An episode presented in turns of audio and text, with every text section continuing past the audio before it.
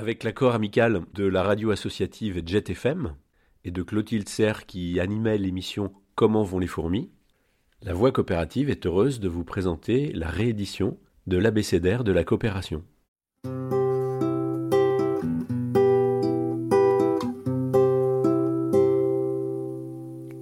Rubrique.cop, la voix coopérative.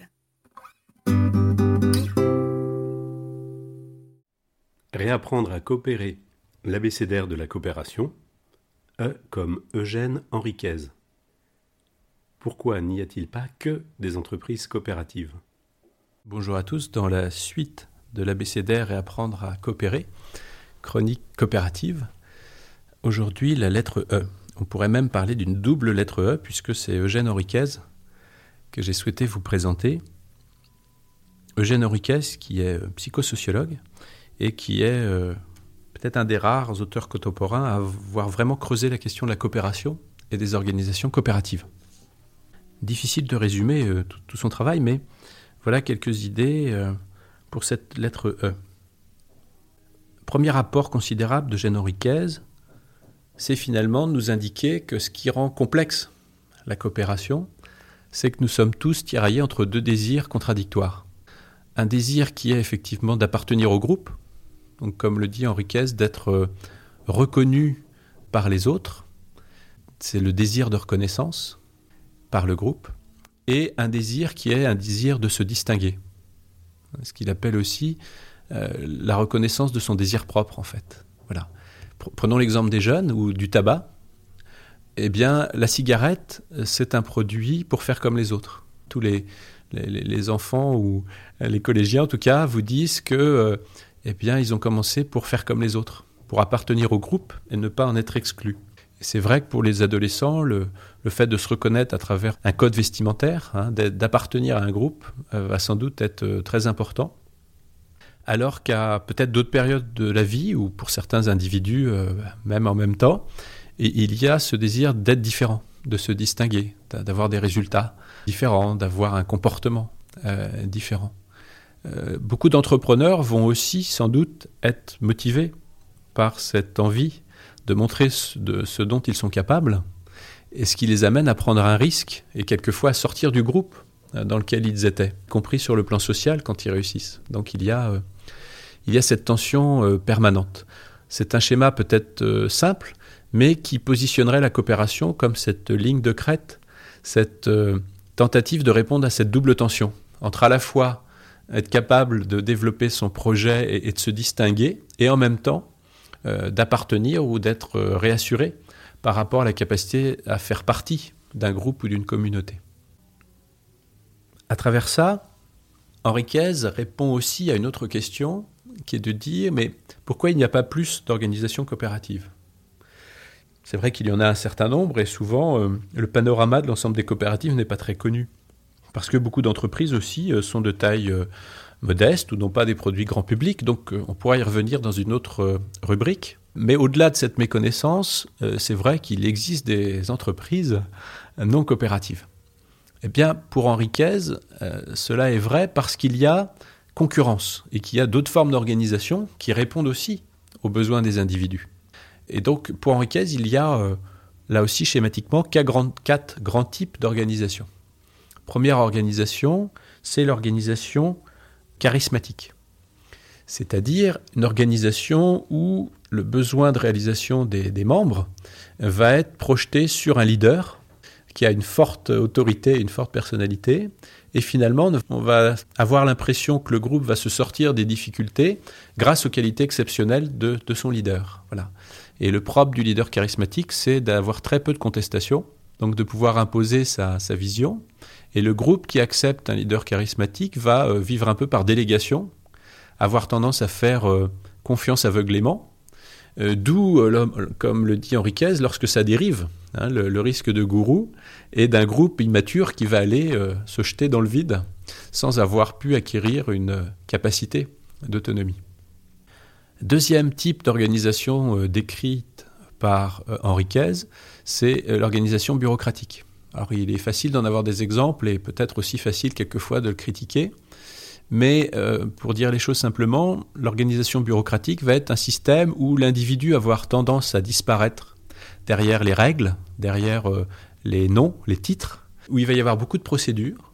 Et contrairement à l'organisation charismatique, on va avoir du mal à repérer où est l'autorité, où est le chef, entre guillemets, ou le pilote dans l'avion. Pour Henriquez, les systèmes euh, ou les organisations bureaucratiques non seulement se maintiennent, mais ont tendance à se développer, y compris quelquefois dans des entreprises euh, industrielles, parce que ça correspond à un besoin aussi de sécurisation ou de difficulté à prendre le risque pour certaines personnes.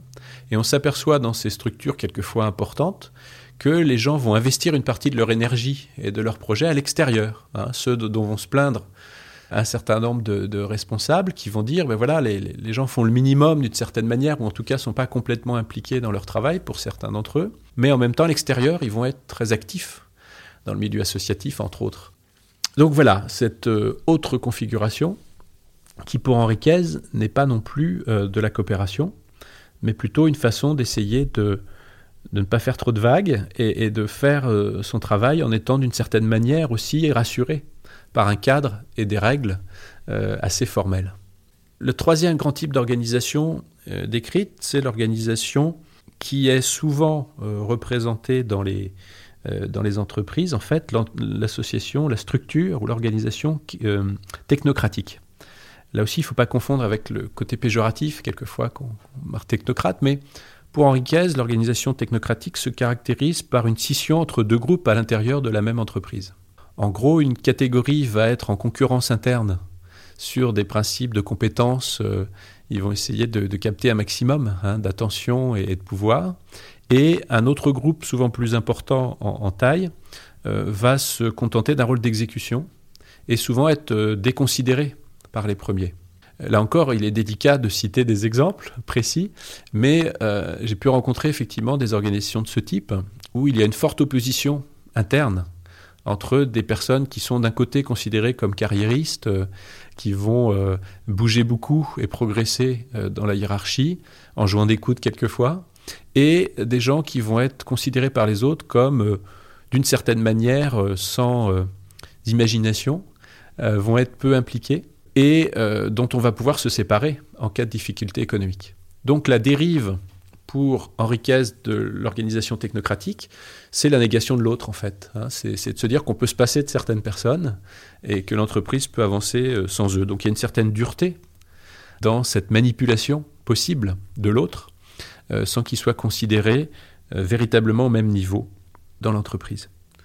Et donc pour Henriquez, l'organisation coopérative, la quatrième, quatrième modèle, n'est qu'une des structures, celle qui se vaudrait la, plus vivante, où là, la régulation se ferait par le dialogue, en fait, par la reconnaissance de l'autre, l'envie de communiquer, avec euh, la, bonne nouvelle, c'est que c'est peut-être un petit peu moins grave que dans les autres. La nouvelle qui est importante à prendre en compte, c'est que ça reste effectivement euh, une entreprise euh, où les personnes peuvent être aussi euh, névrosées dans la mesure où elles sont, comme on le disait au début, toujours confrontées à cette tension entre euh, leur désir propre et, l'intérêt collectif ou le désir d'appartenir au groupe. Et surtout, il faut accepter une certaine part euh, d'insécurité, puisqu'il n'y a pas de vérité dictée par une personne, il n'y a pas de règles extrêmement fortes, il n'y a pas non plus de catégorie qui serait étanche et dans lequel on pourrait se retrouver, mais finalement une réalité ou des vérités qui sont construites dans la discussion euh, dans la confrontation des idées, ce qui amène sans doute un côté plus vivant, plus libre, mais qu'il faut assumer aussi dans cette euh, euh, possibilité ou de cette envie de construire sans arrêt, en se remettant en cause et en acceptant toujours que les autres aient aussi leur mot à dire et, participent complètement à la définition de ce qu'on veut faire et de comment on va le faire. Voilà certains apports d'Henriquez qui nous amènent, je pense, à la fois à continuer la valorisation des expériences coopératives, mais en même temps à prendre conscience de leurs difficultés et sans doute à un des enjeux qui est de plus en plus important, qui est d'articuler euh, l'intérêt individuel et l'intérêt collectif. De ne pas aller vers une vision qui serait une vision finalement de sacrifice du coopérateur et en particulier de son dirigeant, mais une vision où il y a dialogue entre les projets individuels et les projets collectifs, et où d'une certaine manière la stratégie de l'entreprise est impactée par les stratégies et les, et les projets individuels. Il y a bien un, échange possible entre ces deux dimensions, avec l'idée qu'on peut aujourd'hui trouver des entreprises où à la fois l'individu a peu de capacité de s'exprimer et où le groupe existe peu, des entreprises où le groupe est fort mais où l'individu a peu de capacité d'exprimer son originalité, des entreprises où